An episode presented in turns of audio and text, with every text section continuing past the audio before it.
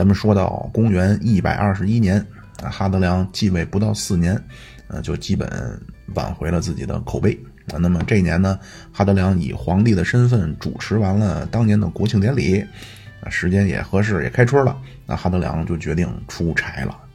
那而且这个哈德良也是工作狂啊，哈德良在位二十一年，呃，在罗马的时间只有六七年，而且这个六七年主要就一个是他继位以后在罗马相当于重新树立口碑的三年多，包括最后他就灭了犹太人以后，在罗马最后三年多。那他就这哈德良从四十五岁到五十八岁的十三年，那基本都在罗马帝国各地长期出差。啊，就这个也很简单，就是因为到了这会儿，从屋大维时期开始，罗马帝国也已经一百五十年了，而且版图又这么大，每个地方情况又不一样，呃，总之就错综复杂啊，所以肯定也积压了不少问题了。那哈德良等于就得补锅了。啊，就一边补锅，或者说就补锅，然后把罗马再再重新的规划一遍。那就是他这个哈德良这种怎么说？这种治理模式，其实在咱们中国的传统当中很难想象。啊，就是一个皇帝啊，也不怎么在首都啊，就天天在各地的衙门之间到处奔波。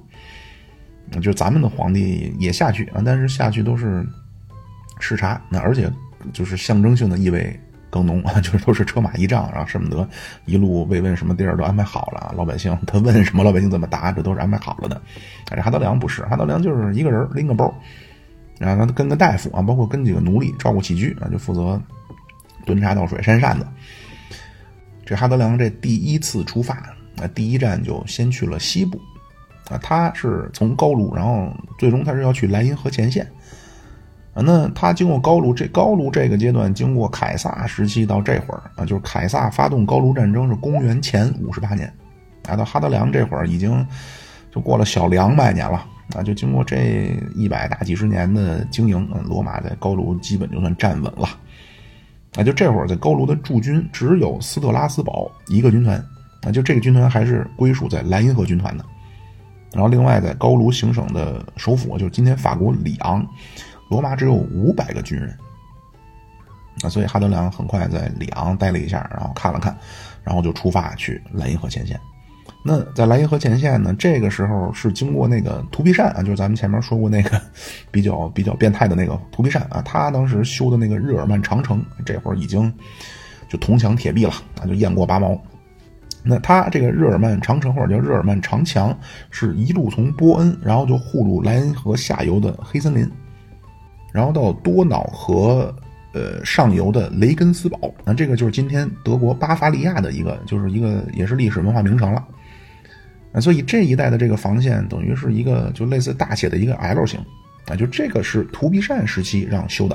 啊，然后当时在前线执行的就是上一个皇帝那个图拉真，啊，这哈德良等于到这一带，等于这个罗马帝国东北的重要防线呗，来了之后也是跟基层士兵吃住一起。啊，后来他经过当地的一些考察啊，包括当地的这种具体情况的一些分析啊，他决定把就是一段南北方向的往东移了三十公里啊，等于这次他在莱茵河是这个谁哈德良是等于对这个日耳曼长城进进行了一次微调啊，然后一看差不多了，他就顺着莱茵河继续往北啊，就去看日耳曼下游的军团啊，到这会儿就到秋天了啊。就是罗马这个时候在北方，就东北方的边境已经到今天荷兰的，就是乌特勒支那一带了。这样，他等于在今天的，就恨不得西北欧吧，在那儿就过冬了啊。因为这时间也到了，他就春天出发的，然后这多半年等于哈德良就在罗马的就高卢，包括莱茵河的北方的防线就度过了。那转过年来，他从莱茵河防线就去不列颠了啊。就是不列颠是哈德良刚继位的时候就爆发了大起义。那所以这个地方肯定还得重新规划、重新布置一下。就当时罗马在不列颠是三个常驻的军团，一个在今天的威尔士的加迪夫附近啊，一个在今天英格兰的西边的利物浦曼彻斯特附近啊，一个在今天约克附近，等于是西南、西部、东北各有一个军团。那那英格兰就是或者说不列颠这个地方是。就是前一个那个尤利乌斯克劳狄乌斯王朝那个历史学家皇帝克劳狄乌斯，啊，他在的时候把这片等于站稳了。然后经过维斯帕乡，包括图皮善时期，在这一带的就不列颠的经营建设，那今天英格兰包括威尔士的，就是罗马人很很擅长修路嘛，那就这些公路也修起来了，啊，并且当地的这些英格兰，就当时实际上是土人了，不但他们不反对罗马了，而且也开始热烈的拥护拥抱罗马文化了。就是后来是到图皮善时期，啊，就是咱们前面说过那个历史学家塔西佗。啊，他的岳父是图皮善时期的一个领兵大将，图皮善曾经派他带领大军啊，从约克出兵，然后一度穿越了纽卡斯尔，水陆并进啊，打到了今天苏格兰的腹地了。就这个是这个这个图皮善时期罗马的一次对苏格兰的远征啊，但是当地的苏格兰那会儿那非常的野蛮，就是基本脸上还都是涂着条纹、披着兽皮打猎为生的。啊，那这次罗马一远征呢，就这些人当中，那就有些跟南边的，就是今天的英格兰人，跟他们就觉得，就是实际上共同的心态啊，就觉得罗马这种文化，就就定居的农耕文明挺好啊，所以这些就等于一部分苏格兰人就决定和罗马人和平相处了啊，或者换句话说，就进入农耕社会，进入文明社会了。那另外一部分就实际就是今天苏格兰人，他们就觉着还是得保持传统。啊，所以这些拒绝农耕文明的，就觉得这罗马人是腐蚀我们同胞来了啊！那他们就不但频频的骚扰罗马的驻军啊，后来甚至还残忍屠杀了很多自己部落里那些愿意罗马化的同胞啊！但是当时是就图拉真时期啊，图拉真那会儿正在东线开疆拓土呢啊，听说这帮人不服啊，但是也分身乏术啊，就腾不出手来收拾他们。所以这些苏格兰土著等于就在罗马帝国的西北角啊，就越闹越厉害。所以哈德良干的事儿就是怎么能保护那些已经愿意接受罗马生活方式的那些不列颠人啊，这也包括一部分苏格兰人，也包括今天的英格兰人啊，就是保护这些人不再被北边的纯野人去骚扰了。那最终思来想去啊，那他的方案就是著名的哈德良长墙啊，也叫哈德良长城。就是我修一个长城，我隔开算了。那就这个长长城或者长墙啊，除了是一个六米到十米不等高的一个石头墙啊，把这个这个不列颠给从中间分开。啊，除了有这个墙，而且墙的靠北边一侧还挖了一条九米宽、九米深的壕沟。那这样，如果北边的苏格兰人想发起大规模的人海或者骑兵的这种冲击，就不可能了啊！因为等于是前面一个沟，沟后边有一个墙，而且石头墙上每隔五百米设置一个岗哨啊，并且从约克，因为咱们说约克是最北边的一个相当于军事基地啊，就从约克有公路都修过去啊。这样，如果岗哨发现苏格兰那边有大规模的调动，那罗马在不列颠的军团能赶紧赶去北方支援。啊，就这个今天还在啊，就是哈德良长墙，一千九百年了还在，啊，但是英国的天气就是阴冷潮湿，所以那一带风吹雨淋，就今天已经非常残破了。啊，但是英国人非常重视罗马时期的遗迹，啊，英国人也非常以成为过罗马帝国的一部分为荣，啊，所以今天哈德良长墙成了英格兰北部，就特别是夏天啊非常重要的一个旅游景点儿。啊，但是今天去看啊，哈德良长墙，就周围都是那种小小小旅馆吧，就是那种汽车旅店，啊，你去都是能喝着啤酒，吃着炸鱼啊。但是当时罗马的军人真正在这儿，那就顶风冒雪，就是趴风，叫什么呀？就反正非常的艰苦啊，就守着自己西北的疆界。啊，就是后来哈德良下一个皇帝就是安东尼，啊，在哈德良长墙以北啊，他修了一个安东尼长墙。啊，这个安东尼长枪就把今天苏格兰的爱丁堡和格拉斯哥也都切进罗马版图了，啊，但是很快那个安东尼长枪就放弃了啊，因为哈德良他是真正在一线视察过的，但是安东尼呢，他等于在办公室里啊，就通过这种地方的报告啊，就通过就完全是这种空中楼阁的设计，所以他那个就是安东尼长枪的可行性就不如哈德良这个。啊，那随着安东尼长墙昙花一现，那罗马帝国的西北的边境就稳定在了哈德良长墙。所以近代就苏格兰、英格兰也基本分界线就是沿着这条哈德良长墙。那，这样英格兰、苏格兰在罗马时代等于就被隔开了。那所以两边就一方面各自为政，后来就慢慢就发展成死敌了。那就是有一个那个叫梅尔吉布森啊，就是《勇敢的心》那个电影，就说的是苏格兰的民族英雄威廉华莱士啊抗击英格兰人。啊，后来是到十七世纪啊，是伊丽莎白一世驾崩，而且绝嗣。那就他这个伊丽莎白一世是处女之身去世去世，所以这样英等于英格兰的国王没人了，这样就邀请苏格兰的国王詹姆斯六世回来，那就当了英格兰国王。这样英国呢就从红玫瑰的都铎王朝就进入了斯图亚特王朝。啊，这斯图亚特王朝盾徽是四个，就四瓣拼的，左上右下是三只金狮子，一只红狮子。然后右上是鸢尾花左下是竖琴，什么意思呢？就是红底儿的那三只金狮子啊，就三狮军团嘛，三只金狮子就是英格兰，红狮子金底儿红狮子是苏格兰，鸢尾花是法兰西，竖琴是爱尔兰，嗯，这个就是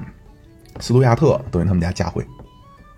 啊，然后这个詹姆斯，因为他在苏格兰等于是第六个叫詹姆斯，所以他就在苏格兰他叫詹姆斯六世。但是他在英格兰是第一个詹姆斯，所以他的英格兰叫詹姆斯一世。嗯，就这个，这这咱后边再说。那就是说回到哈德良，就是哈德良把这个长城或者叫长墙设计完了以后，那当地就等于找着施工没让罗马人，然后他就从高卢，然后就去了西班牙。啊，结果在路上就呼风噩耗传来啊，就是图拉真的那个老婆。啊，叫年老气衰，心脏之症，痛绝欲裂啊！虽经罗马著名的医师萧龙友、孔国华、方凤春、施金墨以及西医方士山那，叫四大名医临床会诊，怎奈皇太后心脏停止跳动，他老人家驾鹤西归，乘风而去，够奔西方极乐世界而玩儿去了。这样等于，在咱们之前说哈德良有三个贵人啊，一个就是先皇图拉真啊，一个就是那个。禁卫军指挥官阿提安啊，这两个都是他等于小时候的监护人啊，他等于幼年丧父嘛。啊，另外还有一个贵人就是图拉真这个老婆啊，那哈德良对他这个好姐姐的感情等于也很复杂，那就是好感甚至是爱慕之情肯定是有啊，无非就是他们恐怕也都明白啊，就是他这个年纪我这个岁数啊，人嘴两张皮，反正都是的，有个会说不会听，跳进黄河洗不清，哈德良。那我得顾全这个，所以听说这个，当然俩人也确实什么都没有发生过，啊，但是毕竟吧，等于有这么一段，怎么说呢？就是这大家都懂啊，就是这这这种微妙的情感。那他听说这个姐姐去世的消息以后，哈德良就下令在图拉镇，就等于他这个这个这个好姐姐出生的地方，给他修了一个神殿，那等于就纪念一下，给他修了一个神殿。那这样。因为他是从莱茵河到不列颠啊，然后再下一站去西班牙。那西班牙是什么情况呢？西班牙是这样，哎，就是西班牙最早其实是就等于迦太基从南边渗透，啊，就这个地方曾经一度是汉尼拔他们家大本营嘛。啊，就最早的土人不算啊，就是文明的入侵，一个就是迦太基从南边渗透，一个是罗马人从东边渗透。然后后来第二次布匿战争。大西庇阿就用了汉尼拔的招数，等于闪电战就把汉尼拔老家给偷了。然后第二次战争打赢，当然等于从汉尼拔从这个大西庇阿闪电突袭了这个新迦太基城以后，这样罗马等于在西班牙就有了大本营。那后来呢，罗马等于就在这个地方就展开殖民了啊。但是到这个时候，就从大西庇亚征服西班牙内陆啊，到这个时候已经三百年了啊。但是西班牙那边叛乱不断。那一个就是当地的土著人，他始终比较抗拒罗马统治。那另外就是罗马这边一有反对中央政府的，就往西班牙跑。那就是苏拉清剿平民派，当时一个马略的手下叫塞多留，那他就跑去了西班牙打游击。那后来因为他作战也是瞎了一只眼啊，所以他汉尼拔也瞎了一只眼，所以这个塞多留就得到一个外号叫小汉尼拔。那后来苏拉刚死的时候。那就当时不是有个雷必达叛乱啊？这个雷必达老雷必达，就他是后来凯撒那个骑兵司令，就是后三头那雷必达的爹。啊，这个老雷必达被青年庞培一顿殴打，没打过，他也就跑西班牙去跟塞多留一一块去了。啊，最后被庞培一勺烩。啊，包括凯撒时期和庞培内战，啊，最后庞培被灭了，但是他余党就一个拉比埃努斯，包括他俩儿子，最后也都是跑去西班牙。啊，所以西班牙是罗马共和国晚期最就是就是下重手的地方啊，包括凯撒也是啊，靠凯撒内战当中那么的，就是怎么说仁义之士啊，但是在西班牙也是啊，大温蒙达会战也展开了非常血腥的镇压啊。那西班牙是在屋大维时期彻底被平定了啊，就再也没有什么叛乱之类的。而且呢，这个屋大维还在西班牙部署了四个军团，那等于这又是一批。就是怎么说呢？这种大量过来的老兵，那就等于这些人就是留在当地，然后到屋大维这个时期，等于就彻底西班牙就被罗马给就就殖民占领了吧？那就其实这么听着还行，但是往往就是他时间一长就出问题。那就这些来当兵的啊，这些人都是罗马人啊。就咱们说从最早这个呃大西皮亚开始，然后来大西皮亚在这殖民，然后一直到吴大维在这儿。殖民，啊，那这些过来的这些罗马老兵都是罗马人，另外还有一些罗马人呢，就是就比咱们可以叫新罗，就叫新的，就就是罗马人，是西班牙罗马人。那这些是什么人呢？这些是屋大维当初在各地设置了雇佣兵，就是屋大维那会儿，他是十五万人，二十八个军团，十五万人守这么大的帝国啊，人再多，国防预算负担不起。啊，但是这么点人守这么大的帝国又不太可能，所以他呢就想了个办法，就是找当地的土人给罗马人来卖命。那这些土人就是雇佣兵，但是这雇佣兵给没给工资也不知道啊，但起码是这些所谓当地土人给罗马人当完兵以后，给他们的一个优待，等于你们凭什么给罗马当兵呢？啊，恐怕给不了太多钱，但是你们能有罗马的公民权。所以到哈德良这个时期就产生问题了啊，因为从屋大维灭安东灭灭了安东尼是公元前三十年，到这会儿已经公元后一百二十几年了，那等于罗马帝国一百五十年了，啊，就产生了大量的这种就是蛮族靠当兵成了新罗马人，啊，那这些新罗马或者叫新公民，肯定就和那些老公民，就咱们说那些。靠着当就给罗马当地从意大利搬过来这些老的当兵的住在当地的，那这哈德良他们家，包括图拉真他们家都是这样，就从意大利过来的移民老兵。那这些人就这些老公民移过来的，最长咱们说那个谁，呃，叫什么大西庇安，公元呃公元前二百零二年，公元前二百零二年到这会儿已经等于超过三百年了，超过三百多年，三百二十多年了。啊，所以。他们长期等于这两拨人，就就就比如说都是北京人啊，但是一个啊是我爷爷的爷爷的爷爷，就是天桥底下卖烧饼的；一个是啊我九八五二幺幺，我博士生啊，我是落户北京的。那就理论上说起来都是北京人啊，但是肯定怎么说呢？就是就有嫌隙。就等于罗马在这儿这些在这块已经生活了最长三百年的这些家族。那就和当地那些，呃，蛮族啊，靠着这个给罗马人当兵拿到公民身份的这些罗马人，就理论上他们都是罗马人，啊，但是他们对于罗马的认同，对于罗马的感情，包括对罗马的，就是产生问题的看法就完全不一样。那么哈德良这样到西班牙，而且西班牙这个谁，哈德良本身就是西班牙人，那所以他可能内心也早就知道在当地。就双方都就有点离心离德，那怎么办呢？就调解呗，就是跟这些当地的大族啊，就民意代表一轮一轮谈话那，咱们就要做思想工作。而且西班牙还有一个事儿啊，就是哈德良在西班牙居然遇到了一次暗杀。那说当时哈德良没事正散步呢啊，咱们也说了，他们不带什么仪仗啊，就是一个人到处走，正散步呢。突然说有一个人啊举着刀大声喊叫啊过来就就要扎他，那他大声喊叫肯定惊动侍卫了。等侍卫赶来啊，发现当年已经四十七岁的哈德良 已经空手入白刃，不但打落了刺客的武器，而且把这个人已经制服了。那就把这个刺客哈德良已经给他撅在地上了。那后来一审讯啊，那那刺王杀价啊，那一审讯，这是一神经病。而且当地有名啊，当当地都知道有这这么一疯子啊，就一贯的神经错乱，而且说他满大街捅人已经不是第一次了。那 那哈德良听说以后也很宽厚啊，就不但没杀他，而且还嘱咐说：“你们赶紧，他生病哪行？不是不是，就是不是生病哪行？就是他疯了，满大街天天乱跑，他捅人哪行呢？赶紧给他治病。”让他正缓口气儿啊，这精神病的暗杀也躲过去了啊，当地的思想工作也做的差不多了。卡德良接到了一个报告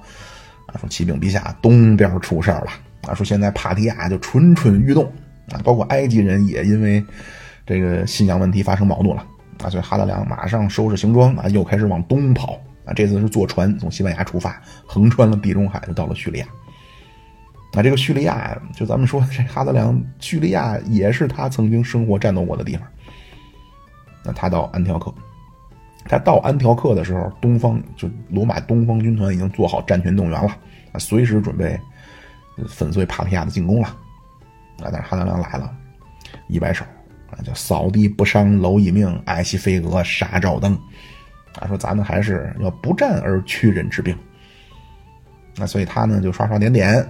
等于给对方写了封信啊，就表示那意思开始和谈。那那这次呢是在幼发拉底河附近啊，罗马的皇帝哈德良和帕提亚的国王啊两个人，呃，等于双方会谈的也不错啊，推杯换盏。哈德良咱们也说了啊，哈德良呢相当的能喝，帕提亚那国王估计也是个酒蒙子，所以双方等于以酒会友啊，沟通的非常顺利。那回去以后呢，帕提亚国王就下令把军队就给解散了，啊，这样东方就是罗马和帕提亚又平稳了不到四十年，啊，到下下个皇帝，就是那个哲学家皇帝马可罗留，到那会儿又打起来了。那这样帕提亚等于不费一兵一卒就平定了，啊，但是既然来都来了，啊，那接下来哈德良就视察了小亚细亚。那这个地方，小亚细亚这个地方就已经进入了哈德良无比热爱的希腊文化的核心圈了。那就咱们说罗马之前上之前说过希腊文化，那就是希腊文明嘛，就希腊文明泰勒斯啊、阿纳克西曼德、阿纳克西米尼，那都是米利都的。那那历史学家那个希罗多德，那是小亚细亚这个地方叫呃哈利卡纳苏斯。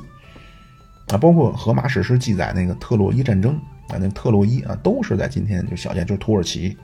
亚洲这部分。所以其实希腊文明早期啊，这种今天大家去旅游啊，希腊文明早期的这些景点，其实都在今天的土耳其。啊，这样哈德良等于心驰神往，而且这次哈德良视察就小亚细亚的这个过程中，那就遇到了一个美少年，那叫安提诺乌斯。那就这个，这是个男孩儿这个孩子这会儿可能是十五六、十六七岁那就长得那是非常的，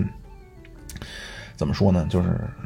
眉分八彩、目似朗星啊。总之呢，非常的带劲。那这个孩子就是哈德良的一个爱人，就从这会儿开始，哈德良去哪儿就都带着这个安提诺乌斯了。然后他小亚细亚看完以后，就穿过了达达尼尔海峡，就到了今天土耳其的欧洲部分。那到这块儿呢就很近了，那就是所谓就是跟哈德良的精神家园雅典就很近了啊。但是他还是啊先没去先办正事儿啊，他呢是先穿过色雷斯啊，就到希腊北部这一带，然后先去视察了多瑙河军团，然后从多瑙河的河口啊，然后一直到今天的维也纳，那这样等于他又视察了等于日耳曼长城，包括罗马北方的防线啊，等于他全部考察完毕。那 就是罗马离罗马帝国最重要的防线啊，就是这儿啊，就是图皮善时期修的这个日耳曼长城啊，就这条这个 L 型的这个长城一直阻挡蛮族。那后来蛮族入侵啊，也是突破了这条防线。啊，当然除了法兰克人是从莱茵河下游啊，就等于从最北边绕过来，然后西哥特走的是希腊，那等于从东边绕过来，剩下的什么旺达尔人、东哥特人啊，包括匈人啊，都是正面突破了这条日耳曼长城。那他等于看完了多瑙河防线呢，等于他看完了这个北边 L 型这个防线的东边这段啊，正好到冬天了。那哈德良决定去雅典过冬。那这样，哈德良四十八岁的时候，那作为罗马帝国的皇帝啊，四十八岁的时候才第一次到了自己的精神家园。那咱们之前应该是说了啊，就是哈德良从小外号叫小希腊人啊，他对希腊那无比的心驰神往。啊，所以对希腊世界的这种熟悉程度啊，早就融化在血液中了。就是我啊，我妙主播肯定是不如他了解的那么多。那但是我玩一个游戏啊，叫《刺客信条：奥德赛》。那你在雅典、在斯巴达，包括德尔菲、什么科林斯、底比斯、那奥林匹亚、马其顿啊，就这些地方，你进去啊 就不用进去，你一看那个名字啊，内心是无比的汹涌澎湃啊，所以我完全可以想象哈德良来到希腊内心的激动。那那这次本来说就过个冬啊，但是在哈德良在雅典一待就是六个月啊，当然全程是带着他那个小男朋友，他俩人天天就。点灯 说话，吹灯就伴。那而且可能是就是这次等于他到了自己心中的圣地去朝圣了啊，所以可能啊就是哈德良来希腊之前专门开始留胡子，当然也有可能哈德良一直留胡子。总之就是咱们今天看哈德良留的雕塑和之前罗马所有皇帝都不一样啊，就哈德良开始留那种希腊人那种大胡子。那就咱们说，其实传统罗马人不太留胡子啊，都是刮脸。啊，然后罗马人都是短头发，那最早是希腊的奴隶啊，就卖到罗马当希腊语老师。啊，因为都是希腊人嘛，那他们就把希腊人留大胡子的习惯就带来罗马，那所以在罗马帝国时期，也别帝国了，就反正从罗马共和国晚期到罗马帝国时期，地整个地中海，那大胡子那就是等于是希腊文化的一个标志啊，或者叫有学问的标志啊，有这种 懂哲学的标志，那就到一直到今天，西方人也是。那就咱们中国人觉着一留胡子，觉得这人好像比较的，怎么说呢？就反正比较的怪啊。但是很多西方特别大学教授啊，都是留胡子啊。那罗马皇说回来，就罗马皇帝里最早开始留胡子的，那就以雕像为证，最早就是那个尼禄，就是咱们说那个演员。那就尼禄，他一方面演员，另一方面他无比热爱希腊文化，那荷马史诗倒背如流啊。但是他呢，不太敢啊，所以。咱看尼禄的那个雕像，那个胡子啊，就是很短啊，稀稀拉拉。那估计啊，他就是只能假装。一方面他向往希腊文化，另一方面他又不太敢，所以他只能假装自己可能我忘了刮了啊。但是从哈德良开始啊，哈德良后边的安东尼、马可·奥勒留啊，包括在后边塞维鲁啊，都是希腊人那种特别就希腊人那种大胡子。而且说到这儿也很有意思。啊就是早年罗马共和时期，就是以老家图为代表的这些文化保守主义的，啊，就说必须要警惕希腊文化入侵。那就他们都是强调，就罗马人必须保持古朴啊，保持这种善战，不要被希腊人这种热爱什么哲学这种东西给腐蚀。啊，罗马和希腊在外形上啊，最大的区别就是希腊人留大胡子。那所以其实 就是从罗马人开始留希腊人的大胡子，那这个罗马帝国安东尼王朝结束以后啊，就扶摇直下，就当然好像没这么说的啊，就只有说扶摇直上的，就每况愈下。啊，那说回这胡子啊，不是这个谁，这个哈德良。那哈德良这次等于留好了胡子啊，留着大胡子来了希腊，那不光是雅典城里帕特农神庙啊，赫菲斯托斯神庙啊，大竞技场，包括柏拉图学园。啊，就是一说到这儿啊，我真是不得不再次 提及或者叫推荐这个叫《刺客信条：奥德赛》。那就怎么说呢？都是玩游戏啊，玩这个真的就比玩开心消消乐收获多得多。啊，就它里边那游，它也非常的重视考古啊，包括这种，真是身临其境啊，就跟穿越到伯利克利时期的雅典一样。而且里边不光是，就据说它都是 恨不得那拿尺子量的啊，就完全是比例啊，包括城市的规模都是完全复刻的那种建筑啊。然后里边像伯利克利啊、苏格拉底，包括少年柏拉图，然后里边喜剧之父阿里斯托芬悲剧之父埃斯库罗斯西医之父希波克拉底万人迷就是那个雅典的特朗普万人迷克勒翁啊，都是在里边的角色啊，都能跟他们说话。啊，就是咱这个节目这点流量啊，人家肯定不至于说给我什么广告费啊，咱这完全是内发，就是怎么说呢，自发的这种发自内心的推荐，啊，真是身临其境啊，真的是好这种游戏做的。那就说回来，那哈德良他就就咱能通过游戏体验，但是人家是亲自去了。那而且他这次去啊，不光在雅典，那他把希腊世界所有那些有名的城邦啊，包括那些就是网红的地方，全都打了卡了。那而且就和凯撒视察尼罗河带着克里奥佩特拉一样，这次哈德良在希腊陪着的就是当年这会儿当然长大了点了啊，总之不到二十岁的这个安提诺乌斯。那这个也很有可能是因为哈德良喜欢希腊文化啊，因为希腊文化对同性恋就很包容。啊，咱们说柏拉图就是同性恋啊，所以哈德良他喜欢希腊文化，可能他对这个也就也就怎么说呢，就是 就受到波及。他非常喜欢这个他这小男朋友啊，那等于爱人的陪伴啊，再加上自己自己的精神家园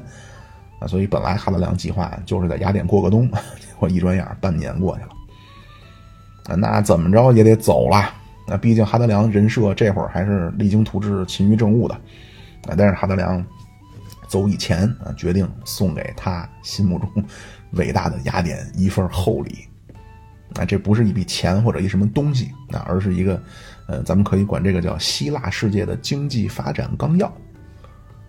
那因为这会儿哈德良看到，一方面他来到了自己心目当中神圣的或者伟大的雅典。啊！但是他来了以后看到的肯定是一个过时或者叫垂垂老去的文明了。啊，你想再恢复城邦时期那种生机勃勃，已经不现实了。啊，但是他呢，就哈德良又想给雅典做点什么啊，所以他的计划啊，就今天讲话，所谓这个希腊世界经济发展纲要，核心是什么呢？就是把以雅典为中心的希腊世界变成一个文化旅游城市，或者叫文做这种文旅项目。那他哈德良怎么做呢？他先围绕一个核心啊，就是古代奥运会。啊，这奥运会是四年一次。那公元前七百七十六年就开始了啊。公元前七百七十六年第一届古代奥运会，这样地中海世界就有了纪元。那就咱们现在一群大傻子啊，说西方的历史都是编的，因为他们没有纪元。说不是啊，不是西方公元前纪元怎么纪元？是第几届奥运会的第几年？那公元前七百七十六年第一次古代奥运会，啊，那除了这个之外，就是一直办到这会儿还在办啊，四年一届，雷打不动。那哈德良呢，以这个为中心啊，另外他又拼了三个盛会，啊，等于四个盛会，其中一个是古代奥运会啊，这四个会都是四年一次啊，这样等于一轮就保保证每年在希腊世界就有有这么一个大会，啊，这个会呢有体育竞技性质的啊，有这种艺术文化性质的。然后在整个罗马帝国境内，就大肆的去打造，这等于打造一个 IP。那这样，这些有钱有闲的人，他肯定就愿意去感受一下，就等于活动也有了，然后这 IP 也打造起来了，他肯定愿意去感受一下希腊文化。啊，那人来了，那哈德良还给希腊不是给在这个雅典啊，在雅典规划了一个新的街区，啊里边造了一个市场。啊，这个我不知道咱们有没有听友懂啊？就是你做旅游，特别是做目的地营销，啊，什么旅游局啊，什么就是目的地营销这种，啊，你说你如果你帮人家做这种营销方案啊，你说能给人带多少人去？那是最皮毛或者最他都不太懂。真正目的地营销核心是什么呢？是要让来旅游的人啊，来到了目的地以后，最好每分钟都在花钱。所以哈德良很懂这个。啊，就是他靠 IP 等于把地中海世界的人每年都能吸引到雅典来，啊，然后他在雅典的这场馆附近规划了一个市场，让大家消费。这样来的这些人来的都是有钱人，穷人是不可能旅游的，来的人都是有钱人啊。那看到希腊风格的雕塑建筑啊，包括听着希腊风格的音乐，啊，他们可能他内心中也知道希腊的哲学、希腊的这些文化的精华。啊，然后在当地等于已经有好感度了，然后当地就消费，拉动雅典的经济啊。就今天讲话，所以咱们说哈德良这个人叫深谋远虑、博学多才啊，居然还懂旅游经济学。那他这一套全部落实，包括最后竣工是三年以后，就公元呃，我看啊一百二十八年啊。然后竣工的时候，他在这个新的街区的大门口啊，上面放了一个拱门。那拱门上就写着，那叫这边是特修斯建造的雅典，这边是哈德良建造的雅典。那特修斯就是传说中建造雅典的大英雄啊，那等于哈德良那个意思是我给了雅典帮助，或者是帮雅典焕发了新生。那说回来，这样他在等于在希腊待了半年以后啊，最后在雅典这个做完了这一套规划纲要，布置下去开始施工，就从比莱埃夫斯港出港。然后这次出来以后，先去了趟西西里，啊，因为当时西西里大粮仓啊，在西西里视察一圈，然后回到罗马。那回到罗马以后，他的元老院先开了个会，啊，等于就做了一个过去这四年多，我人没了，我干嘛去了？啊，做了一个工作报告，啊，然后为了庆祝皇帝回来了，那哈德良又给罗马人办了一个一千八百多人的一个角斗士比赛，啊，然后这样等于过了冬啊，然后第二年一开春，哈德良又走了，啊，那这次去的是北非，啊，就是过去迦太基那个地方。那咱们说这个地方经过三次布匿战争啊，罗马人彻底荡平了迦太基，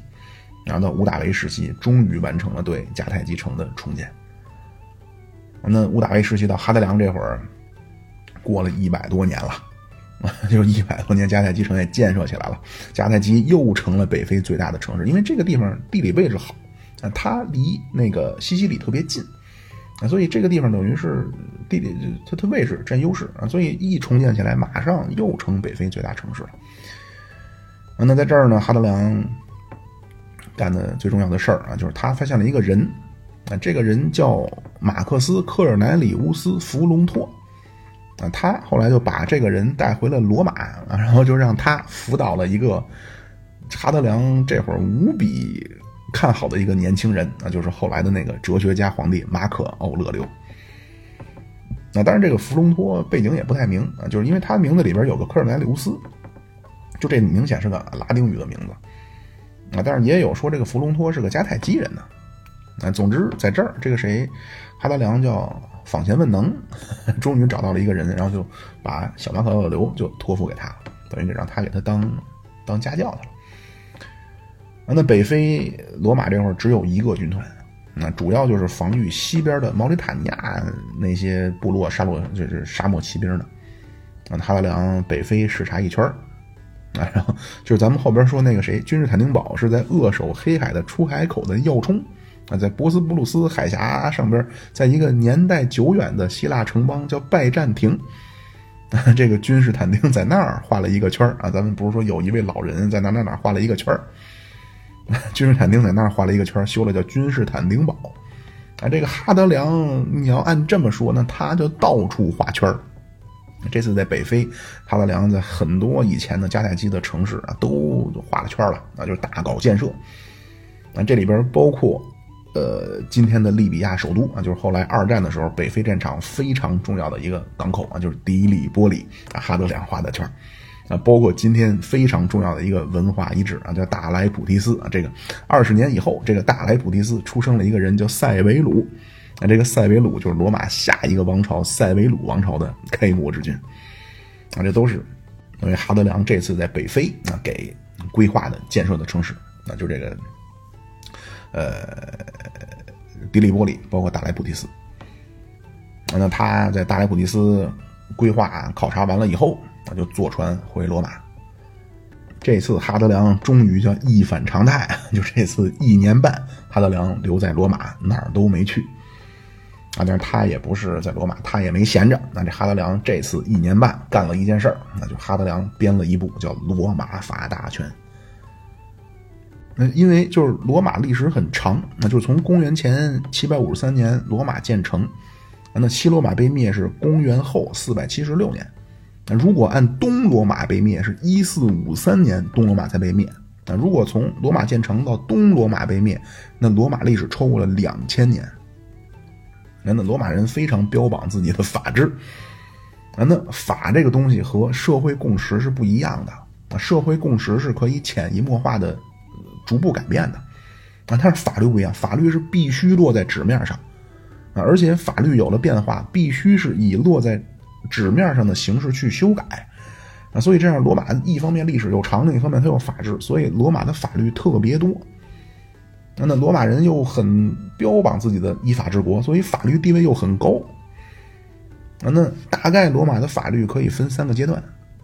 第一个阶段就是刚建成，就是公元前七百五十三年，罗马建成，一直到大概公元前一百四十二年，就是第三次布匿战争，那就是干掉迦太基啊，就以这个事儿为一个标志。那罗马称霸地中海，那这个阶段罗马的法律基本上我就是考虑罗马人啊，最多我就是涉及到在意大利半岛上的所谓拉丁同盟啊，当然那都是极少数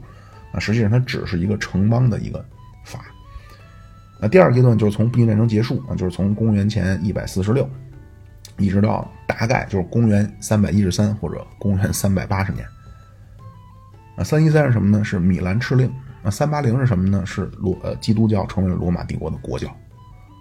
那这个阶段，罗马就完成了从城邦文明到国家文明的转型，那就罗马成了一个地跨地中海、欧亚非的，而且大就是怎么说呢？就是多民族、多宗教、多文化的这么一个庞大的帝国。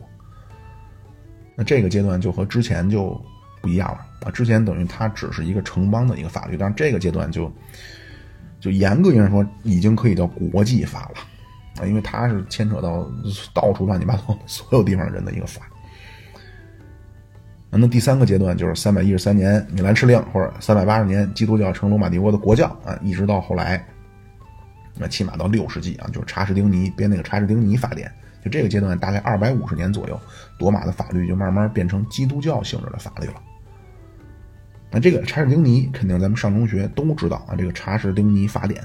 哎，但其实，在查士丁尼之前，罗马也有人想尝试过编这种法律大全。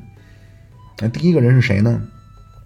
第一个人就是那个潇洒人生、思路清晰、杀伐果断的共和派独裁官苏拉。啊，但是苏拉干掉平民派以后啊，苏拉一方面他要推动自己的政治改革，另一方面他想干的一件事儿就是把罗马的法律都汇总。啊，但是随着他政治改革很快就成功了啊。那政治改革一成功，因为他是共和派的，他要的是元老院至上，而不是个人成为国家的至至高无上的领袖。啊，所以政治改革一成功，马上苏拉宣布，我从独裁官位置我辞下来了，那而且是非常彻底的就放弃了他至高无上的权利。啊，但是随着苏拉这一退休，那这个所谓编这个法律大汇编的这个工作就不了了之了。那第二个人就是凯撒。那凯撒当时结束内战，当上终生独裁官以后。啊，他就他也和苏拉一样，他也觉着需要把罗马的法律做一个汇总啊，包括做一些修订。那，他呢等于接过了苏拉的，这怎么说呢？因为苏拉当时编了一半了，这事儿就不了了之了。啊，那凯撒就继续找人去继续弄这个事儿。啊，结果没想到很快凯撒就被杀了。然后凯撒之后，然后就是屋大维崛起。那屋大维崛起之后，就和安东尼展开了十多年的内战或者就对峙。那屋大维这个人技能点没点在军事，甚至也没点在政治治理。那屋大维的技能点都点在了政治斗争。那所以随着他灭了安东尼以后，公元前三十年，屋大维统一了地中海，建立罗马帝国以后，那他就这个这么重要的事儿就又不了了之了。那第三个干这个事儿的人，怎么说就是哈德良。啊，因为哈德良在地方上，他到处考察，那所以他发现，就是他切身的知道，就很多东西现在就我所谓东西就是条文啊，就非常的混乱啊，有的是不合理的，就该废除的；那有的是交代的很不明确的，或甚至前后矛盾的。啊，那这样呢，哈德良就决定要重新去整理或者澄清一下罗马内部的法律啊，这样他就主持编了这个叫《罗马法大全》。那这里边有几个有意思的跟大家分享，那一个是这个里边说了，这个应该是第一次说啊，就是要明确区分故意杀人、过失杀人和正当防卫。嗯，以前罗马那个法律就是杀人偿命、欠债还钱，天经地义。但是都是杀人呢，正当防卫呢？啊，或者我是过失杀人呢？对吧？在这个里边，哈德良说要区别对待。那另外，死刑犯和流放的。啊，过去罗马的法律是啊，你被判死刑或者被流放，你财产全没收。那如果赶上皇帝不错啊，一般就会给这个罪犯的家人留一点钱。啊，哈德良这次也明确了啊，就哪怕是死刑犯或者他被判了流放了啊，这个人财产的十二分之一不能政府拿走啊，这十二分之一必须等于留给这个人的家人，然后剩下的那十二分之十一啊是归政府。那还有就是，比如啊，这个罪犯如果是女性啊，女性如果怀孕了啊，哪怕她犯了天大的罪，也不能处罚啊，这个就非常现代啊。好像现在咱们就是啊，就是比如女的罪犯啊，她怀孕就必须得等她先把孩子生下来再死刑。那还有一个很现代，就是你比如说啊，你在罗马啊，你地底下挖出东西来了，挖出东西归谁呢？那么哈德良这个汇编里边说啊，要归土地所有者的啊，土地是谁的，挖东西是谁。啊，今天也是，啊，比如你在地里挖出金子来了，啊，你或者你挖出文物来了，那如果土地是你的，那这东西就是你的。那那位说啊，这那 就无非咱们土地是国家的，那所以挖出来肯定是国家的。啊，另外奴隶啊，对待奴隶明文规定了，啊，就是奴隶主就主人，奴隶的主人不管因为什么理由，绝不能随便去残杀啊，或者把自己的奴隶致残，啊，也不能把奴隶卖去妓院或者卖去竞技场。那这个咱们今天可能不能理解。但是在西方人眼里，首先奴隶不是人，啊，就是他是生物学意义上的人啊，但是社会上他不是人，奴隶叫会说话的工具。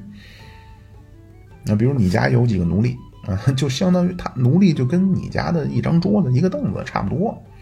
啊。所以你说你想，你比如这桌子你不舒服，你想改改改装改装，或者你想给这你嫌它碍事你想把桌子给劈喽，理论上没问题啊，因为奴隶的所有权是主人的。那而且奴隶，咱们说就是工具。那但是在现实操作的时候呢，其实希腊罗马时期的奴隶跟主人普遍关系不错。啊，那好的像家庭教师啊，包括会计员这种奴隶啊，价格也很昂贵。好像之前咱们说斯巴达克斯起义的时候说过，那就是好的一个希腊的家教奴隶，合合成今天的相当于他年薪几百万。啊，所以哈德良等于用法律条文明确了。啊，就是你不能再对奴隶去去去任意处置了，啊，但是他这个就产生了一个后果啊，就是他里边提到致残那个，啊，这个后来在犹太人那边就不行了啊，因为犹太人割包皮，那这个咱往后边说。然后另外还有一个澡堂子，那明文规定了，就是男女不许混浴，啊，这个充分说明在哈德良以前，就起码罗马男女混着洗澡不违法。那而且根据那个庞贝古城啊，包括其他罗马各地，因为它到处修澡堂子，那就根据这些罗马时期澡堂子的遗址，确实罗马早期是不分就是男澡堂、女澡堂这些。啊，那哈德良以前是怎么洗呢？那也不能咱想象中那么的混乱啊。哈德良以前是以一种约定俗成的方式，那是女的上午去泡啊，然后男的下午去泡。啊，因为男的白天他得劳动得上班去嘛。啊，但是可能有人说了啊，那如果就碰上一男的，那他这天他没事或者说就故意的，他上午去了啊，结果一进去一推门拉帘一看，里边全是女的。那这个 根据哈德良这个说法，在哈德良以前，这个也不违法。但是哈德良说啊，今后男女混浴是违法的。然后其他还比如啊，说严禁破坏古建筑，那严禁买卖东西的时候在秤上。做手脚啊，这都是明确规定叫违法。那等于这个《哈德良宝典》啊，是哈德良时期留下的，不是《哈德良宝典》，《哈德良法典》。那这《哈德良法典》是哈德良时期留下非常重大的一个一个，就是就怎么说呢，就是一个财富。然后其他的公共工程啊，前边咱们说那个图拉真啊，那基建狂魔能修的都修的差不多了。啊，咱们说图拉真时期修了图拉真广场，图拉真广场上有图拉真济公柱，呃，西班牙有那个阿尔坎特拉大桥，啊，包括意大利有皇帝港，多瑙河上图拉真大桥，啊，罗马城那大澡堂子，就很多，除了这些有很多，包括凯旋门，很多凯旋门都是图拉真时期修的。啊，所以修差不多了，哈德良发挥空间有限。那最著名的就是他修的维纳斯神殿，啊，这个维纳斯神殿在原因竞技场的前面。那因为这个哈德良特别喜欢希腊文化，所以他也特别喜欢，或者说他懂几何。那这个，呃，维纳斯神殿是哈德良亲自设计。那据说因为这个啊，他就把图拉真时期那个叙利亚那个御用设计师阿波罗杜鲁斯给罢免了。啊，因为说两个人就是设计理念始终就不一样。那图拉真是他和这个谁为什么配合好呢？那他就把自己大概要的风格跟这个阿波罗多鲁斯一说，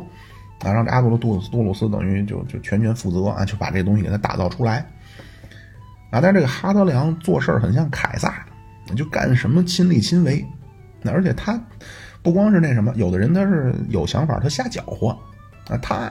不光是有非常成熟的想法，而且他懂。那所以因为这个维纳斯神殿，他和那阿波罗多鲁斯等于就。产生矛盾，他就把这个阿波罗多斯给这给罢免了，让他回去去颐养天年去了。因为一个是这个维纳斯神殿，那另外哈德良还修了，就是非常或者重修了，那就是万神殿。那这个万神殿最早是乌大维那个好战友阿格里帕给修的。那那阿格里帕除了这个啊，还有一个就是阿格里帕也给罗马修了一个澡堂子，而且据说阿格里帕修那个澡堂子是罗马城里第一个公共澡堂子。所以这个人也是就是贡献很大啊，这阿格里帕。那这个万神殿，一方面就是罗马一世纪的时候经历几场大火，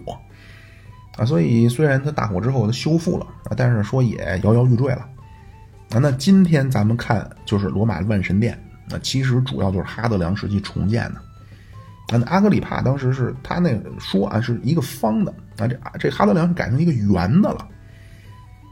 那，但是他呢，虽然说改了，但是他为了表示对阿格里帕的尊重，啊，还是在门口写的牌子叫“阿格里帕所建”。啊，就这个这个就是建筑这个，我聊就就没那么专业啊，但是我大概知道一点，就是西方建筑一个核心就是玩拱。啊，就最早希腊建筑都是就是方的嘛，就咱这个咱们不懂的人，你一想也都很简单，就梁就是柱子托着大梁，然后大梁上面是屋顶啊，就等于它这受力就完全能撑住啊。啊，但是后来呢，就是西方人就慢慢发现了拱。那拱的问题是什么？一方面它好看，另一方面拱它就向两边有一个推力。那所以如果是拱门，那难度是小的。那因为这个往两边这个力等于是靠地面，那等于地基在地面里，然后就等于靠地面能撑着这个向两边的力。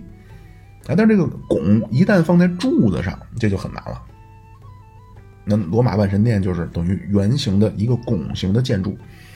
所以咱们就说这哈德良这个人真是就是博学多才啊，他都懂建筑，啊懂几何，但是他这基础是建立在几何的基础之上。那说回来啊，就是等哈德良法典，包括维纳斯神殿、问神殿这些都规划完了，那公元一百二十八年，五十二岁的哈德良又出发了。那这实际上就是，咱们说第一次他去的是罗马的西边啊，然后因为听说东边帕提亚打仗嘛，然后他来东边了。然后第二次去非洲，这次直接去东边了。那第一站呢，就是三年前去过的雅典，因为咱们说他给雅典等于规划那个文旅项目了啊，也规划完了，看什么施工建设了。那这次来发现建筑纷纷拔地而起。那而且雅典人啊，就是雅典人为了感激哈德良的等于重点关照，那本来说在哈德良重新规划的这个建筑都写上哈德良的名儿。啊！但哈德良听说以后连连摆手啊，就死活不让。最后雅典人一看，恭敬不如从命，那就没刻哈德良的名儿，但是呢，就给了哈德良一个称号，啊，叫奥林匹乌斯，那就理论上是奥林匹亚征服者。哎，但其实因为哈德良也没他他他崇拜都崇拜不过来呢，他怎么可能征服呢？那就是他不是说军事征服了奥林匹亚啊，因为这奥林匹亚是就希腊神话里神仙住的地方。啊，所以等于就是希腊人把哈德良列入自己的就是奥林匹斯的神仙班子了。啊，这样看了一下这个西这个雅典这边建设的不错啊，那又去叙利亚，看看帕提亚那边啊，因为几年前跟那国王喝了酒了，结果一看都不错啊，那这样哈德良呢就幼发拉底河附近的一个小镇，那哈德良就邀请了附近所有的国家包括部落的首领啊，包括这卡提亚国王也来了。啊，都来聚聚啊，频频的举杯啊，问候问候啊，最近怎么样啊？那而且这次，那就是当初图拉真攻陷泰西峰的时候，那不是帕提亚国王跑了，但是公主就图拉真给抓住了。那这次哈德良呢，等于就给了帕提亚国王一份大礼。那双方酒过三巡，菜过五味啊，啪啪啪一击掌，后边把帕提亚公主带带出来，那等于说国王你把女儿带回去吧。这样等于罗马帝国。东线啊，就和帕提亚就保持了三十年和平，啊，再打起来就是马可罗流了。然后再接下来，哈德良就帕提亚这边等于彻底解决了。然后再接下来，哈德良就去了最近五十年 罗马帝国的一个火药桶，内部的一个火药桶，就是犹太兴盛。那犹太人的事儿，咱们回头说到基督教或者说到中世纪啊，再详细再说。总之，这犹太人是从庞培东征开始，犹太人和罗马文明产生碰撞了。啊，就主流，罗马和犹太人的关系，主流都是犹太人很抵触，甚至是反抗罗马的统治。啊，就唯独一个例外，就是凯撒时期。那凯撒当时和犹太那个希律王啊，统治者叫希律一世，凯撒跟他哥俩好。但是其他时间基本上啊，犹太人都非常的反罗马。啊，那最严重的时候呢，就是到处搞破坏，而且他们的破坏不光是针对罗马当地政府，那而且是把周边的这些民族啊都搞得鸡犬不宁。啊，就咱们说犹太人最早就硬着脖子的民族，那就是非常团结、非常坚定。那就我们他妈就是上帝的选民，那将来弥赛亚降临，啊，只能我们被带去一个流着奶和蜜的地方。啊，所以犹太人优越感特别强，那就无比的坚定。那但是现实是，那不断的被周边的大国过来抽大嘴巴。那所以就这犹太人这种民族就是非常的拧巴，那就是又有一种优越感，又有一种苦难感。那而且根据犹太教，那就将来弥赛亚来接他们的时候，怎么认呢？怎么认人呢？我知道接谁不接谁呢？都是俩脑袋，不是俩肩膀扛一脑袋。根据这个啊，就是怎么认人呢？这这这所谓这个认人机制是什么呢？就是犹太人有个习惯，那就是割包皮。那所以这个割包皮这个事儿对犹太人来说是天大的事儿啊！啊，因为他们觉着我们是上帝的选民啊，这个就是上帝给我们的记号。那将来有一天，上帝世界末日，上帝大世纪大审判，然后找个弥赛亚，弥赛亚带犹太人去那个留着奶和蜜的地方，他怎么认人呢？那就今天讲话，你去什么地儿，你得凭票啊。那上帝来，所谓那个传票，就是看你有没有包皮，割包皮就是那个传票啊。但是这个东西在哈德良看来，你这个不就是轻微致残吗？你这野蛮啊！像我呢，刚颁布了法律，连奴隶都不让致残了，你怎么对自己人你你干这个？那就能不能咱们不这么弄呢？那这是一层，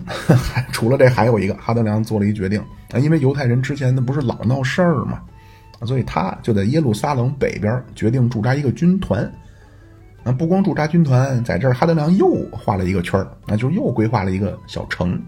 啊，实际上或者说叫军事基地吧。啊，那建设的这个军事基地名字叫埃利亚卡皮托尔，那什么意思呢？意思就是哈德良建造的朱比特之城。那埃利亚卡皮托尔，埃利亚就是哈德良的家族名那就哈德良改名以前，他本名叫普布里乌斯埃利乌斯哈德良，啊，所以他的姓其实是埃利乌斯哈德良。啊，那这前一半埃利亚啊，就用在女名就是埃利亚。那后边那卡皮托尔是什么呢？卡皮托尔就是罗马城里七丘之山上的一个山的名儿那这山上供奉的是朱比特神殿。但是这个事儿加一块儿啊，就是 等于就就怎么说呢？就是犹太教里边最重要的一个规定就是摩西十诫，那就是摩西当当年带领门徒穿越红海，穿越红海以后在西奈山上重新和上帝定的一个约。那这个摩西十诫，摩西十诫里第一条就是开宗明义，就叫只许敬拜唯一的真神，不能敬拜其他的神。那所以这两个事儿加在一起，那在犹太人就看来变成什么了呢？就变成本来犹太人觉得罗马就是一群异教徒啊，那这群异教徒现在这帮异教徒的大王不但要破坏上帝在我们肉体上留的记号，那相当于没收了我们后代人的传票。然后另外呢，在我们家门口建了一个军事基地，那军事基地的名儿是以一个邪神的名儿命名了后一半所以就是刚刚被图拉真镇压过的犹太人就又开始酝酿不满了。那而且这次犹太人准备的相当充分，那而且用了非常下三滥的手段，这个我看今天也说不完了，这可能得下次了。然后呢，哈德良等于在军这个。耶路撒冷这块儿画了个圈儿啊，规划了一个军事基地以后，就又去了下一个，就是地中海除了希腊之外，另外一个文化灿烂的地方，就是埃及。那在埃及呢，当然也是到处视察啊，这个访问不是访贫问苦，访贤问能。这是他在这儿和这个在希腊世界一样啊，这个谁哈德良是先参观了亚历山大图书馆啊，这个地方，这个亚历山大里亚是地中海的学术中心。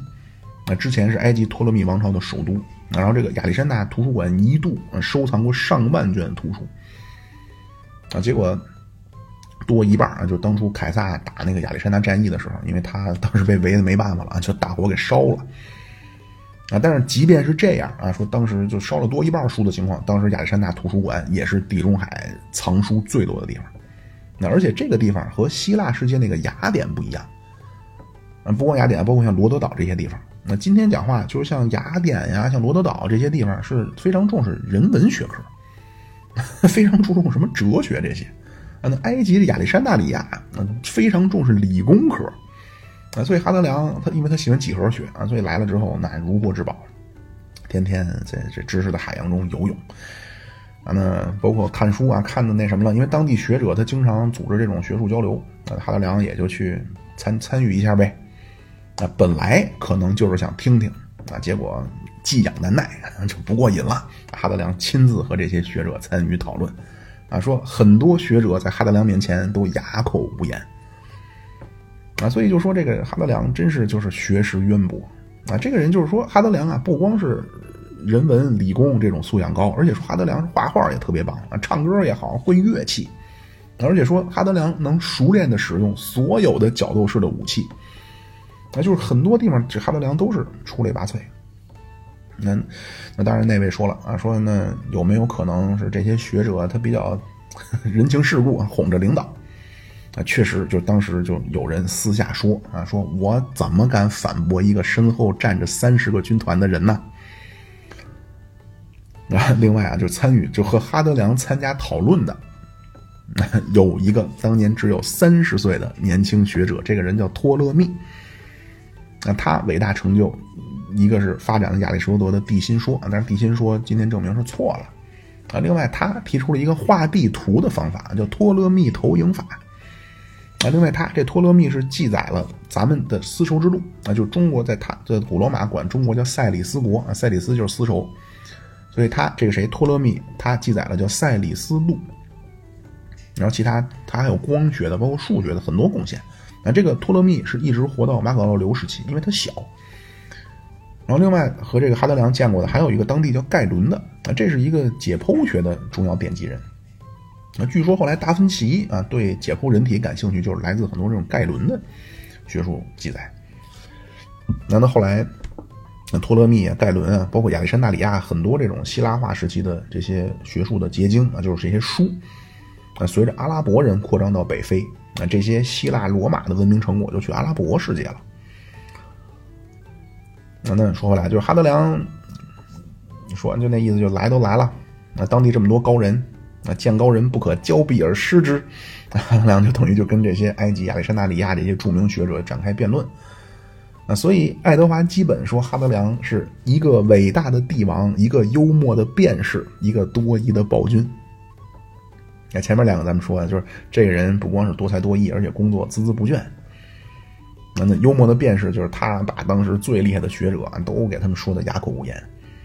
啊，最后一个多疑的暴君，那一个就是说哈德良刚刚继位的时候啊，就把图拉真四大金刚就一天之内全都给杀了。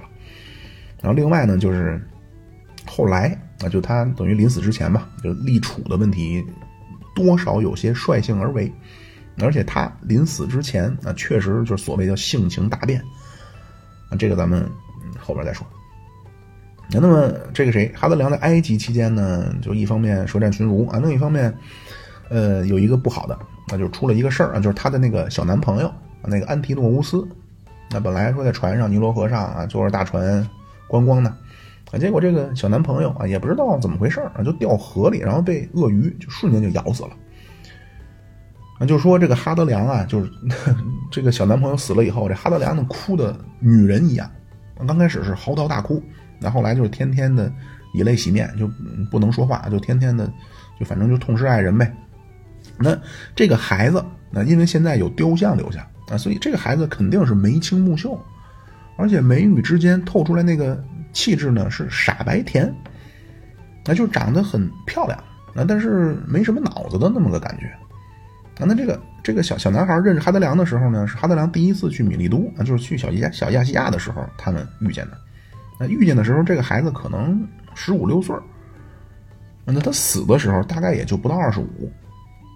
那那哈德良自己说啊，是当时他们在埃及，咱说当地有神婆，就算了命了，说哈德良你在这儿要倒霉，你要有血光之灾。所以这个小男朋友等于就爱自己的这个皇帝爱人啊，就听说这个事儿以后，主动就现身给他化解了。啊，但是也有说法呢，就说这个小孩儿啊，就咱们今天讲话就说这孩子就长咧了。